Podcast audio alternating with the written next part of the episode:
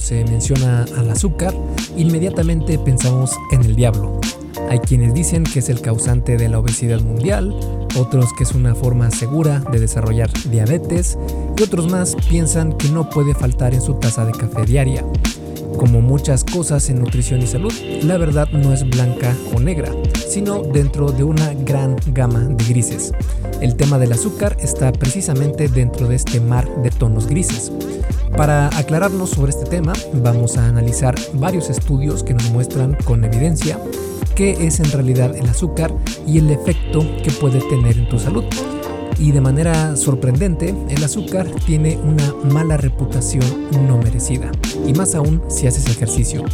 Pero antes de comenzar, te quiero invitar una vez más a que te unas a Fase 1 Origen, mi curso en línea para aquellas personas que van comenzando su travesía para mejorar su físico y salud, haciéndolo de una manera muy, muy sostenible a lo largo del tiempo.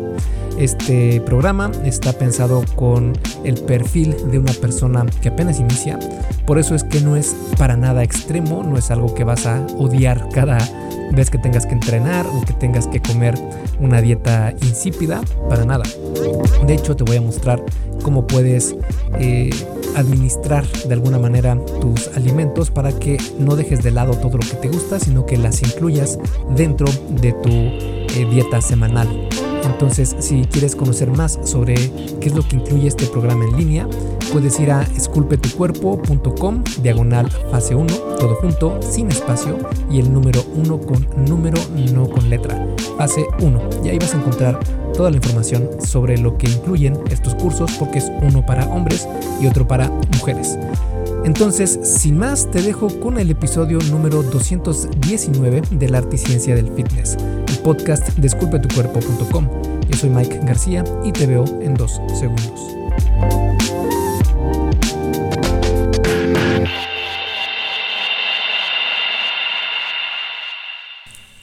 Primero que nada, tenemos que comenzar por definir qué es el azúcar.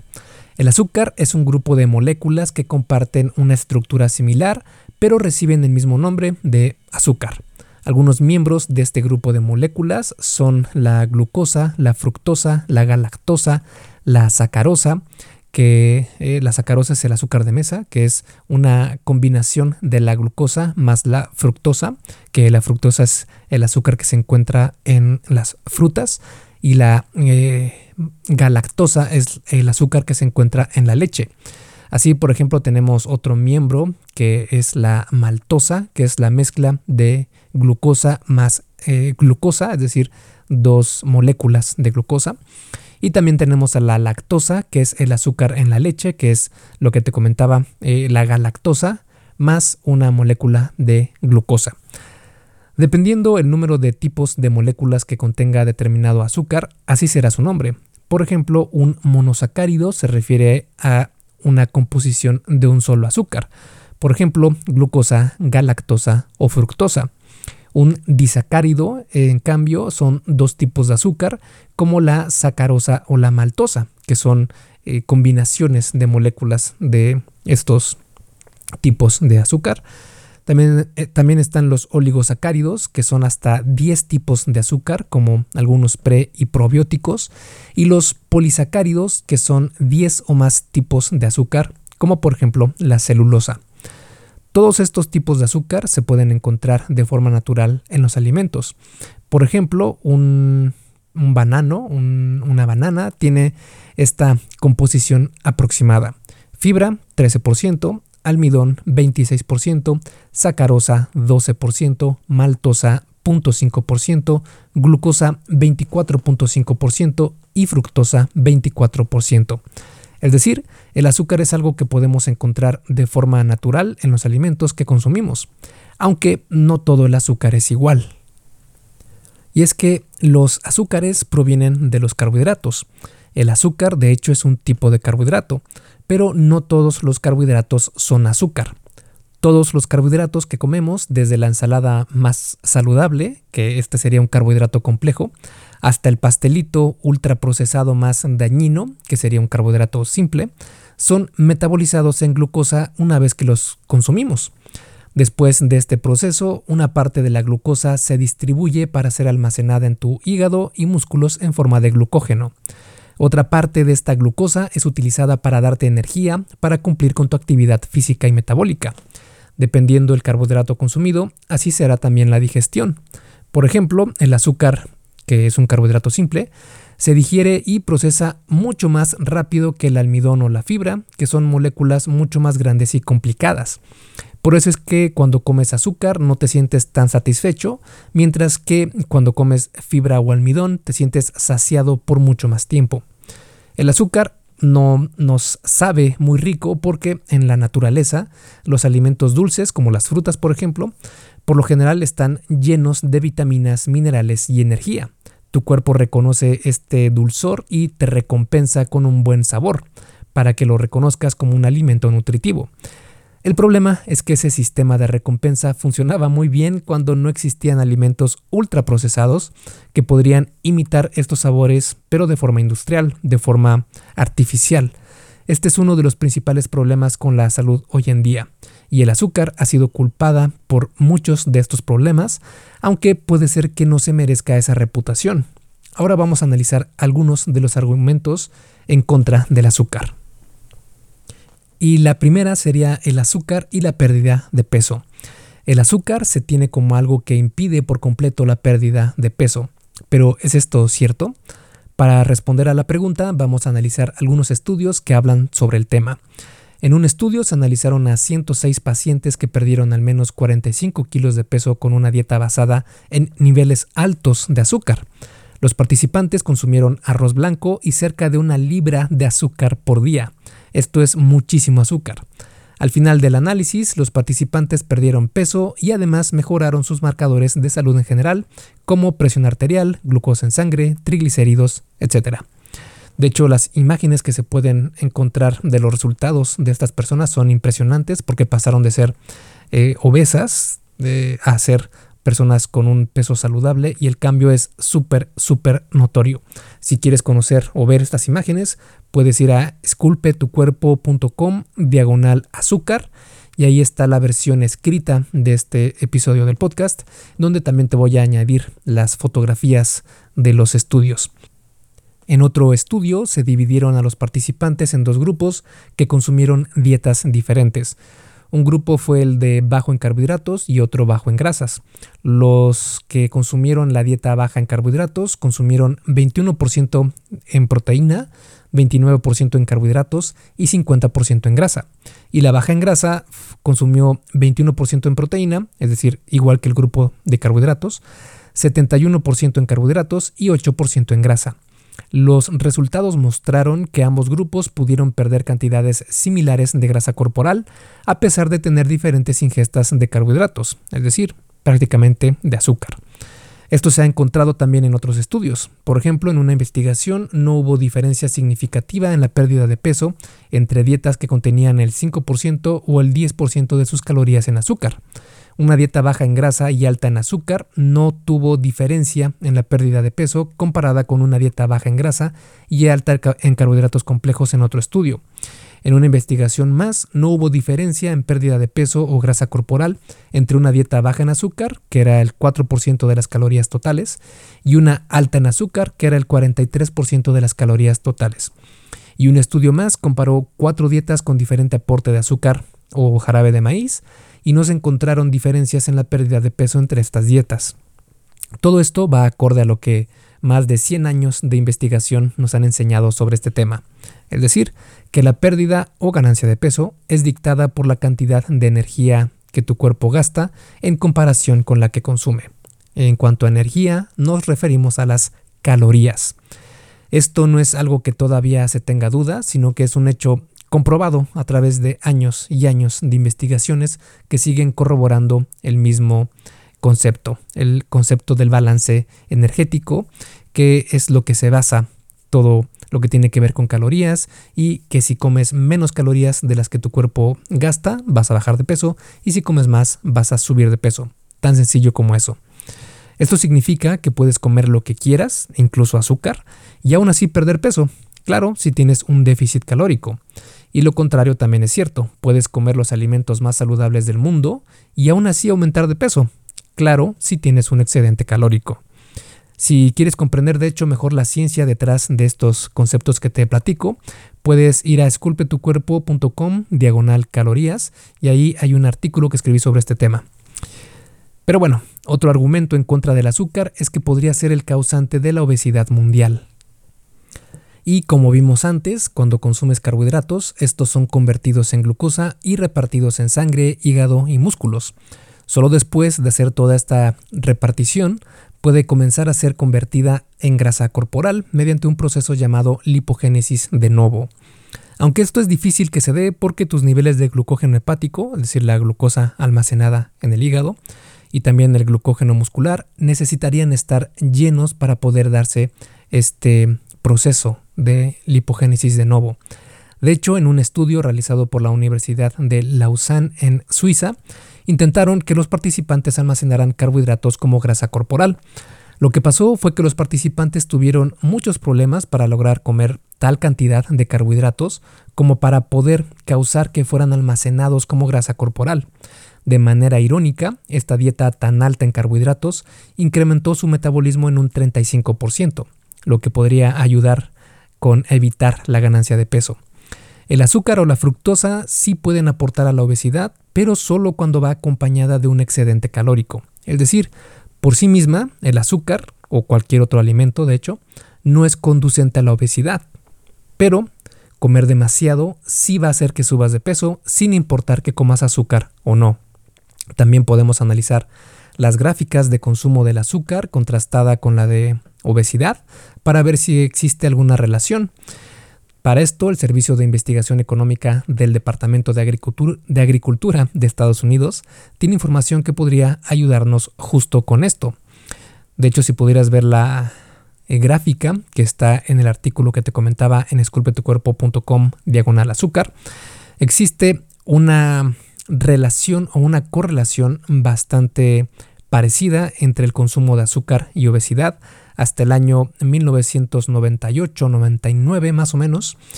Y a partir de ahí el consumo de azúcar fue en declive, bajó bastante de manera significativa, pero eh, el aumento de, obesidad siguió su ritmo ascendente, siguió creciendo, mientras que el consumo de azúcar bajó. Esto nos indica que hubo una reducción significativa, sí, en el consumo de azúcar, pero la obesidad siguió aumentando.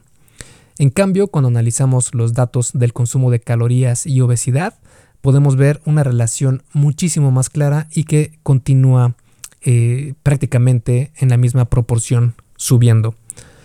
Comprobando una vez más que el aumento de peso se da por consumir más calorías y no por comer algún grupo de, de alimentos específico. Y el índice glucémico, seguramente has escuchado este término de índice glucémico porque hay quienes argumentan que este índice, el índice glucémico, que es básicamente la magnitud en la que un alimento puede aumentar de forma rápida la glucosa en sangre, podría ocasionar un aumento de peso aunque los metaanálisis, que son estudios de estudios y considerada como la más alta jerarquía en cuanto a la investigación científica se refiere, han demostrado que esto no es así. Por ejemplo, un metaanálisis de 2013 no, eh, bueno, encontró que no hubo impacto significativo en peso o circunferencia de cintura al consumir eh, eh, alimentos con índice glucémico alto. Otro metaanálisis de 2016 también encontró que no hubo impacto significativo en el peso corporal. Y uno más encontró que no hubo impacto en la composición corporal cuando las condiciones de ingesta calórica fueron igualadas entre grupos.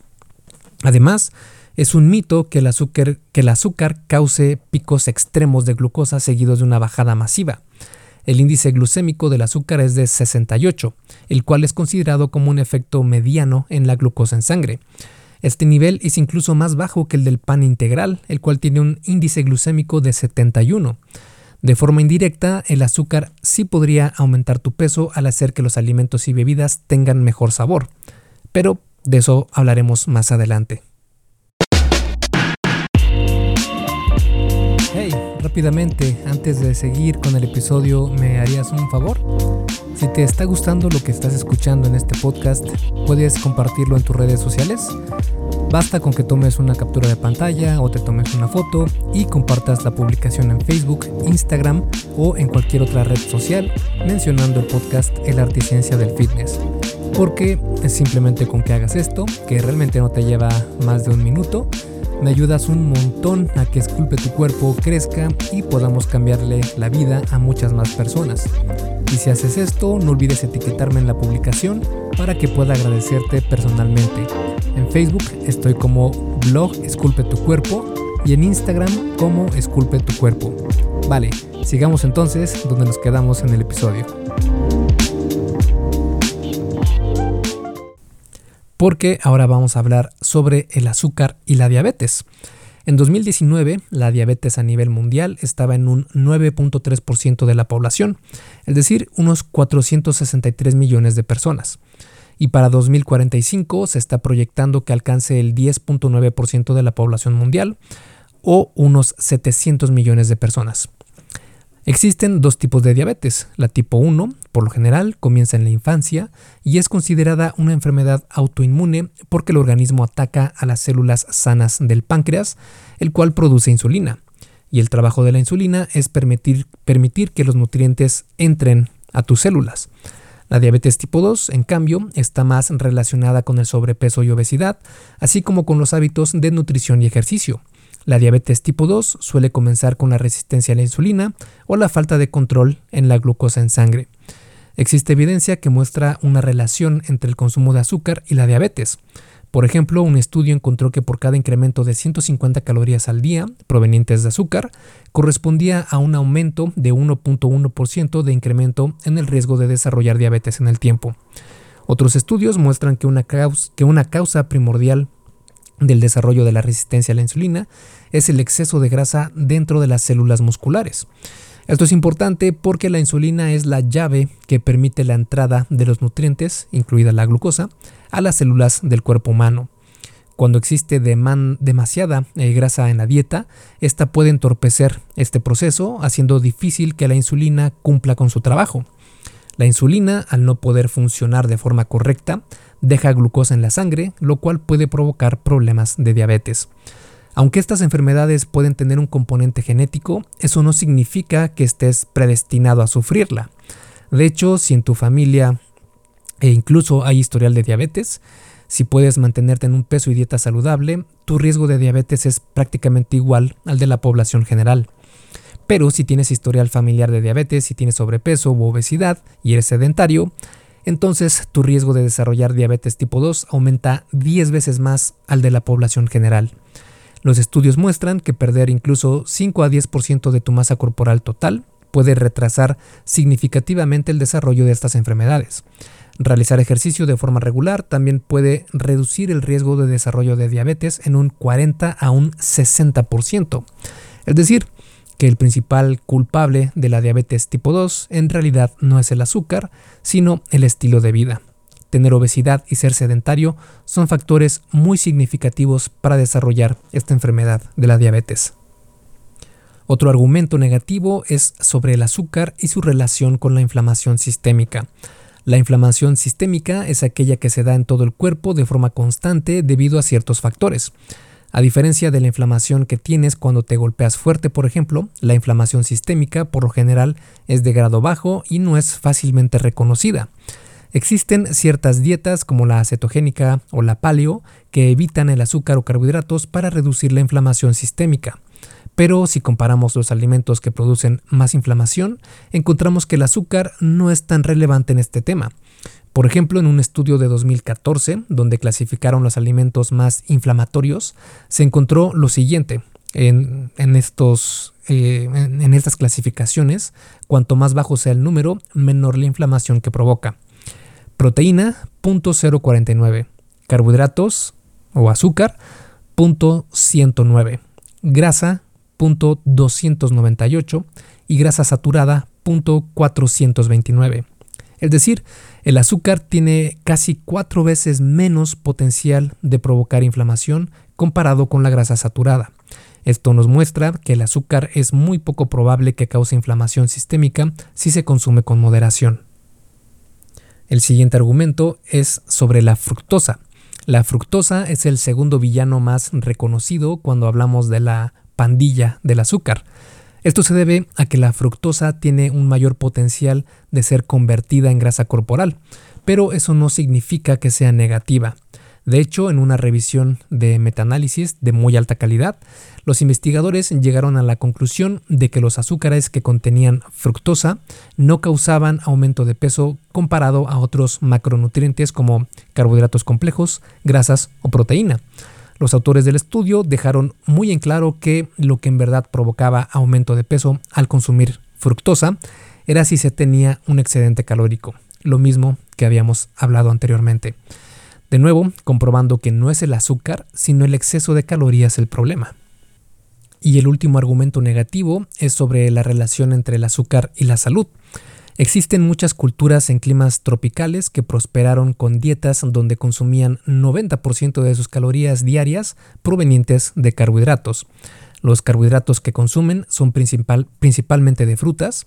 De hecho, la miel es una de las comidas favoritas de los Hadza en Tanzania. La realidad es que el azúcar ha estado siempre con la raza humana.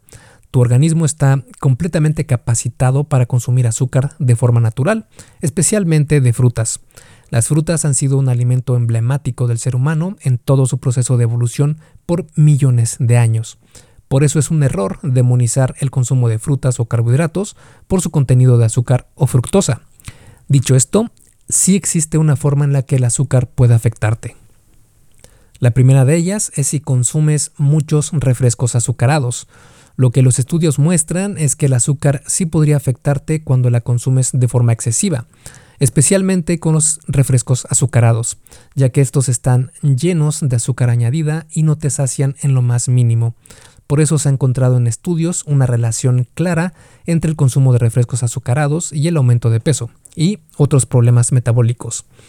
Otra forma es una manera indirecta porque hace que la comida tenga mejor sabor y menor saciedad. El azúcar es el chivo expiatorio de los alimentos ultraprocesados y refinados, diseñados para ser deliciosos, fáciles de consumir en grandes cantidades y evitar saciarnos. Si de forma regular comes hasta quedar sumamente satisfecho y después a lo largo del día añades azúcar a tu café, azúcar a tu avena, azúcar en tus batidos de proteína, etc., entonces sí que es posible que subas de peso al consumir azúcar de más. Y la razón es muy sencilla. El azúcar tiene un índice de saciedad muy bajo, lo que significa que puedes comer mucho de ella y no sentir saciedad. Por ejemplo, puedes añadir azúcar a cualquier alimento y no comerás menos de él. Al contrario, lo más probable es que comas más de ese alimento porque te sabe más rico y tendrás más calorías debido al azúcar. Si eres sedentario, te afecta aún más, porque si haces ejercicio puedes beneficiarte de un consumo más alto de carbohidratos. Otra forma en la que puede afectarte es si consumes demasiada azúcar, porque como cualquier otro alimento, si comes o tomas demasiado de él, puede causar problemas de salud. El balance siempre es lo mejor. Por eso sería bueno mantener como máximo un 10 a un 20% de tus calorías totales provenientes de azúcar. Y recuerda que tener una vida más activa y hacer ejercicio de manera regular te va a permitir poder tener un consumo más alto de prácticamente cualquier alimento, además de todos los beneficios a la salud que puede traerte. Y otra forma que puede afectarte el azúcar es por las calorías vacías. El verdadero problema del azúcar es que contiene este tipo de calorías, las calorías vacías. Es decir, es un tipo de caloría que no tiene vitaminas, no tiene fibras, no tiene minerales, no tiene antioxidantes, ni nada que puedas considerar verdaderamente nutritivo. Nada, solo nos da calorías y carbohidratos simples. Entonces, como hemos visto, el azúcar tal vez no sea el diablo después de todo, más bien el problema somos nosotros al comer demasiado. Pero también es cierto que existen comportamientos que nos provocan comer de más y en especial comer más azúcar. Por eso voy a darte algunas ideas sobre cómo puedes consumir menos azúcar cambiando algunas cosas en tu día a día. El primero sería reducir tu consumo de bebidas azucaradas. Existe una correlación clara entre el consumo de bebidas azucaradas y la ganancia de peso, anormalidades metabólicas y obesidad. Así que lo ideal sería dejar de consumir estas bebidas desde ya. aunque entiendo que si te gustan mucho estas bebidas sea difícil poder dejarlas. Lo que puedes hacer en este caso es cambiar a refrescos light, los cuales tienen cero calorías y cero azúcar. Sí, utilizan sustitutos de azúcar, pero al día de hoy estos son mucho más seguros para su consumo humano y después puedes progresar, por ejemplo, a agua mineral para después progresar a agua natural, por ejemplo. Otra forma de consumir bebidas azucaradas son las que tomamos cuando endulzamos el café. Por eso es mejor tomarlo como es, sin endulzar. Créeme que al principio puede ser que te sepa muy mal, pero con el tiempo disfrutarás muchísimo su sabor e incluso va a ayudar a regular tu paladar para disminuir la cantidad de azúcar que necesitas para cualquier otra bebida. Otra, otro tip es come frutas en lugar de snacks azucarados.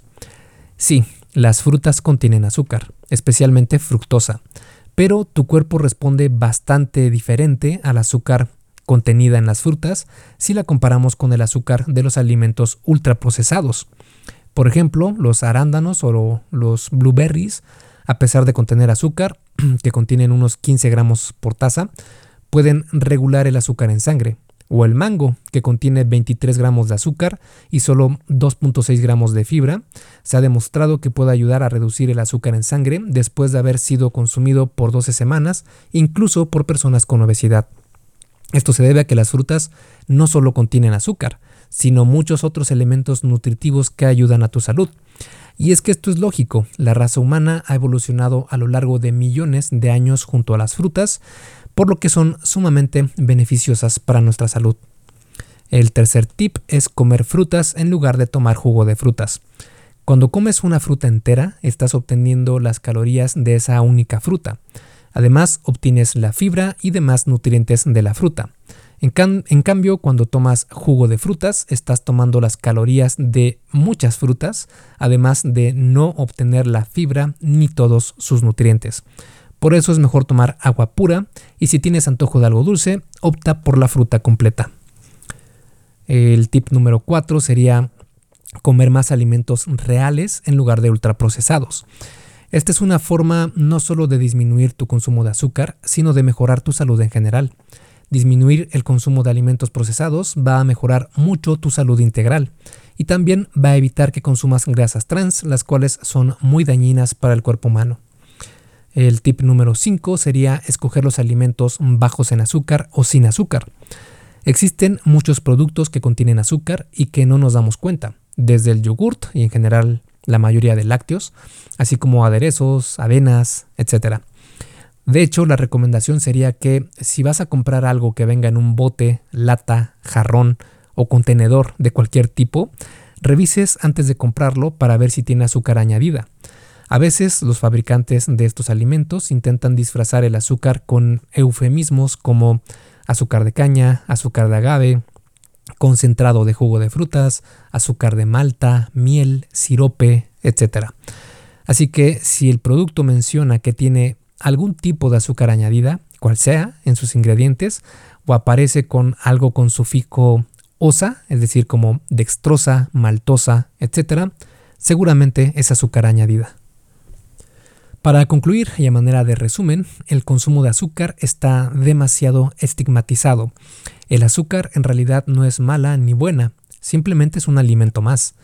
El azúcar que consumimos de las frutas y otros carbohidratos saludables no significan un problema inevitable para la salud. El verdadero problema es consumir demasiada comida en general y demasiada azúcar de alimentos ultraprocesados. Esto va a provocar que aumentes de peso y también el riesgo de desarrollar afecciones relacionadas al consumo alto de azúcar, como la diabetes, por ejemplo. Si tienes un porcentaje de grasa corporal saludable y procuras tener actividad física regular, evitarás muchos de estos problemas de salud. Además, cuanto más activa sea tu vida, menor problema tendrás con el azúcar porque tu cuerpo podrá, podrá consumir más de esta sin mucho problema. Recuerda que el azúcar ha convivido con los seres humanos a lo largo de millones de años. El problema está cuando no tenemos límites al consumirla, al igual que pasa con la gran mayoría de otros alimentos. Si consumes mucha azúcar, prueba cambiar a sustitutos de azúcar, ya que estos contienen o no contienen azúcar eh, ni calorías. Estoy seguro de que cuanto menos azúcar consumas, con el tiempo más disfrutarás del sabor natural de los alimentos. Ten en cuenta que este episodio es solo informativo y que si tienes algún problema de salud relacionada con un consumo excesivo de azúcar, visites a tu médico y tomes todas las precauciones si tienes eh, algún tipo de estas enfermedades para evitar que esto empeore por el consumo exagerado de azúcar. Esculpe tu vida comienza con tu cuerpo. Y hasta aquí el episodio del podcast de hoy. ¿Te gustó? Si es así, déjame una calificación y tu opinión en Apple Podcast o en la plataforma que me escuches. Es muy sencillo y no te lleva mucho tiempo. Con esto me ayudas a que el podcast suba en el posicionamiento y así podamos llegar a más personas. Si tienes alguna duda o sugerencia, puedes mandarme un email a contacto. Veo absolutamente todo lo que me llega al mail y respondo personalmente a todos. Puedo tardarme un poco por la cantidad de mensajes que recibo al día, pero ten por seguro que sí te responderé. Gracias por escuchar el podcast de la Articiencia del Fitness y espero haberte ayudado a aclarar algunas de tus dudas. Y antes de irnos, si te gustó el episodio, entonces probablemente también te guste el curso por email que tengo donde aprenderás durante 7 días sobre fitness basado en ciencia. Puedes suscribirte totalmente gratis en esculpetucuerpo.com diagonal curso gratis. Todo junto y sin espacio. Curso gratis. Me despido y nos vemos en el siguiente podcast.